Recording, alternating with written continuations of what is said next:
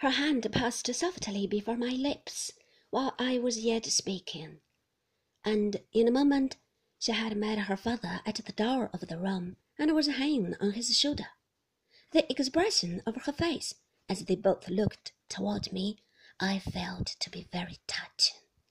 There was such deep fondness for him and gratitude to him for all his love and care in her beautiful look, and there was such a fervent appeal to me to deal tenderly by him, even in my inmost thoughts, and to let no harsh construction find any place against him. She was at once so proud of him and devoted to him, yet so compassionate and sorry, and so reliant upon me to be so too, that nothing she could have said would have expressed more to me or moved me more.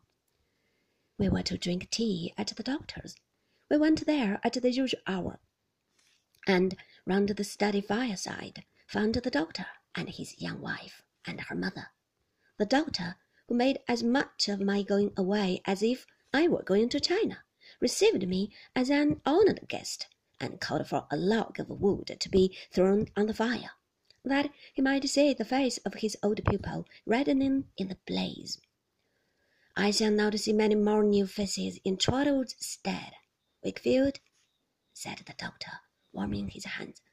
I am getting lazy and want ease.